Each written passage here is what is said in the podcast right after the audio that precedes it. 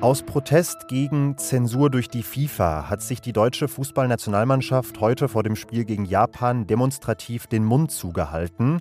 Da werde ich nicht mitmachen, nicht aus politischen Gründen, sondern weil ich einiges zu erzählen habe in diesem Nachmittagsupdate von Was jetzt? Zum Beispiel aus dem Bundestag, der heute so klang. Willkommen in Alice's Wunderland. Denn es war mal wieder Generaldebatte und was sich Friedrich Merz als Oppositionsführer und der Bundeskanzler Olaf Scholz da so an den Kopf geworfen haben, hören Sie gleich. Es ist Mittwoch, der 23. November. Ich bin Jannis Karmesin und ich habe mich streng an den Redaktionsschluss für diesen Podcast gehalten. Der war wie immer um 16 Uhr.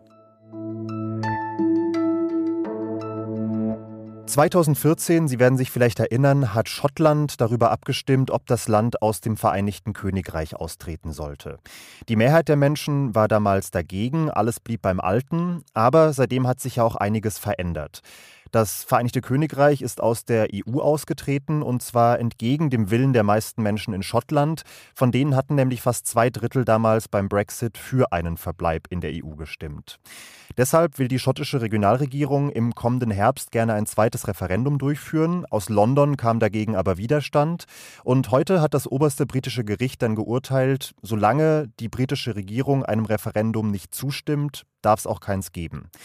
Bettina Schulz in Großbritannien. Wie hat der Richter dieses Urteil begründet? Ja, er hat ganz klar gemacht, dass also alle Fragen, die die Union des Vereinigten Königreiches äh, betreffen, dem britischen Parlament und dessen Souveränität vorbehalten sind. Er hat nochmal daran erinnert, dass äh, im Jahr 2014 das britische Parlament explizit eine eng definierte Ausnahme gemacht hat, damit da zu dem damaligen Zeitpunkt eine Volksabstimmung äh, stattfinden durfte. Aber solange das britische Parlament dies nicht nochmal tut, also nicht nochmal eine Ausnahme macht, solange hat das schottische Parlament kein Recht, ein Gesetz auf den Weg zu bringen, mit dem zum Beispiel eine zweite Volksabstimmung jetzt im Oktober nächsten Jahres vorbereitet werden sollte. Okay, aber da kommen wir ja auf demokratietheoretisch spannendes Terrain. Die schottische Regierungschefin Nicola Sturgeon hat vorab auch gesagt, mit ihrem herrlich schottischen Akzent, If Westminster had any respect at all for Scottish democracy, this court hearing would not be necessary. Wenn Westminster auch nur ein bisschen Respekt vor der schottischen Demokratie hätte, dann wäre dieses Urteil gar nicht erst nötig. Sie sagt also, hm, Moment, wir in Schottland sind ja auch eine Demokratie und wenn wir demokratisch legitimiert diese Entscheidung treffen wollen, dann muss dafür doch auch Raum sein. Ja, es ist schwierig. Also sie erinnert jetzt vor allen Dingen daran, dass ja eigentlich das Vereinigte Königreich, ja, also die Verbindung zwischen dem Königreich Schottland und äh, Königreich England eigentlich eine freiwillige Natur hat, ja, und von daher eigentlich Schottland demokratisch das Recht haben müsste, selber unabhängig von London zu entscheiden, ob es dieser Union noch angehören will oder nicht. Also von daher, das ist richtig. Also im Prinzip so eine volle Demokratie gilt jetzt da bei Schottland nicht. Aber man darf nicht vergessen, es ist ja keine völlige Übertragung aller Hoheitsrechte und der Souveränität auf Schottland äh, äh, gewiesen. Äh, in der Tat sind halt eben Fragen, die die Einheit betreffen, verfassungsrechtlich London vorbehalten. Mhm. Was bedeutet dieses Urteil denn jetzt? Ist die schottische Unabhängigkeit damit erstmal vom Tisch? Ist das erledigt?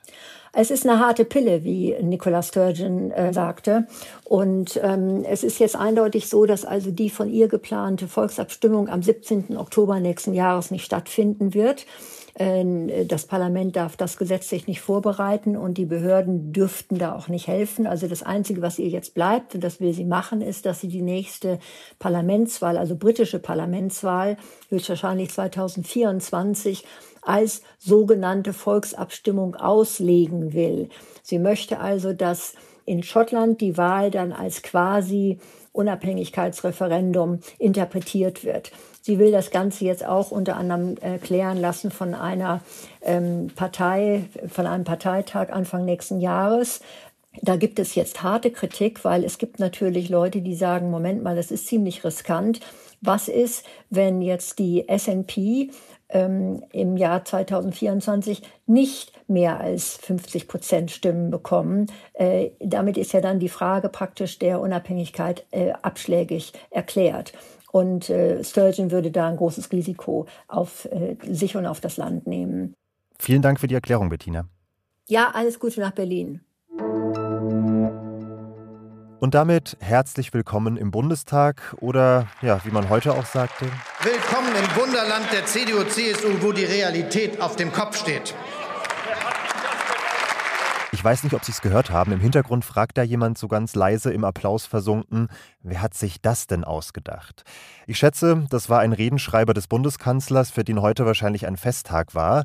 Denn es war mal wieder Generaldebatte im Bundestag und für die bekommt man erfahrungsgemäß so ein paar Sätze im Repertoire des Bundeskanzlers unter, die normalerweise wahrscheinlich eher gestrichen würden. Da kann ich nur sagen, wer das glaubt, der glaubt auch an sprechende weiße Kaninchen.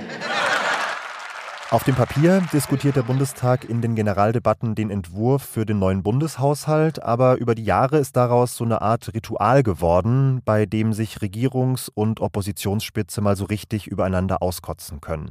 Das betrifft dann alles, was die Politik gerade so bewegt, aktuell natürlich vor allem Krieg, Energiekrise, Inflation. Alles Krisen, die die Bundesregierung schlecht gemanagt habe, sagt CDU-Chef Friedrich Merz. Nun kann man das Ganze abhaken, meine Damen und Herren, unter dem Stichwort handwerklich miserables Regierungshandeln. Merz hat der Regierung vorgeworfen, ideologisch zu regieren, statt auf die Expertinnen und Experten zu hören. Und er hat ihr vorgeworfen, dass sie ihre Versprechen nicht halte, Stichwort Gaspreisbremse oder auch mit Blick auf den Verteidigungshaushalt. Er sinkt im nächsten Jahr um fast 300 Millionen Euro. Herr Bundeskanzler, ich kann es nicht anders sagen. Das ist ein grober Wortbruch gegenüber dem Parlament und vor allem gegenüber der Bundeswehr. Der Bundeskanzler sieht das naturgemäß etwas anders. Er hat vor allem auf die vollen Gasspeicher hingewiesen als einen Erfolg der Regierung, auf die umfassenden Entlastungspakete und auch auf die Sondervermögen für Zukunftsinvestitionen, zum Beispiel auch für die Bundeswehr, die ja neben dem regulären Bundeshaushalt auch noch die 100 Milliarden Sondervermögen zugesprochen bekommen hat. Und Scholz hat gesagt, die Ampel habe in ihren zwölf Monaten mehr erreicht, als das in zwölf Jahren unionsgeführter Regierung möglich gewesen sei. Die Partei des Weiter so sitzt jetzt in der Opposition und da gehört sie auch hin. Nicht nur Stromerzeuger, sondern auch andere Energiekonzerne müssen in diesem und im kommenden Jahr ihre Zufallsgewinne in Deutschland gesondert versteuern, und zwar mit einem Steuersatz von 33 Prozent. Das berichtet zumindest die Zeitung Die Welt. Dabei geht es um die Gewinne, die die Unternehmen durch die extrem gestiegenen Energiepreise gemacht haben. Die Steuer soll alle Konzerne aus dem Erdöl, Erdgas, Kohle und Raffineriegeschäft treffen, und zwar genau genommen diejenigen, deren Gewinne mehr als 20 Prozent höher liegen als im Durchschnitt der vergangenen vier Jahre. Laut dem Bericht sind das aber tatsächlich nur etwa 15 Unternehmen in Deutschland. Die Mehreinnahmen für den Bund werden deshalb auch nur, Anführungszeichen Ende, bei einer bis drei Milliarden Euro liegen. Was noch? Die Europäische Weltraumagentur ESA hat heute in Paris ihre neuen AstronautInnen für die kommenden Jahre vorgestellt. Es hatten sich mehr als 22.500 Menschen beworben, 16 wurden ausgewählt. Und da sind zum ersten Mal so viele Frauen wie Männer dabei und zum ersten Mal eine Person mit körperlicher Behinderung. John McFall. Please come forward. Es ist der Brite John McFall, dem ein Bein amputiert werden musste. Und vielleicht ist die Raumfahrt für Inklusion besser geeignet, als man im ersten Moment denken mag. Die nichtbehinderte Astronautin Samantha Cristoforetti hat mal gesagt, wir als Menschen sind ohnehin nicht dafür gemacht, ins All zu fliegen. In der Raumfahrt haben wir also eigentlich alle eine Behinderung. Und dann war es das für heute. Konstanze Keins meldet sich morgen früh und Sie melden sich bei Bedarf unter wasjetzt.zeit.de. Mein Name ist Janis Karmesin. Ich wünsche einen schönen Abend und sage bis bald.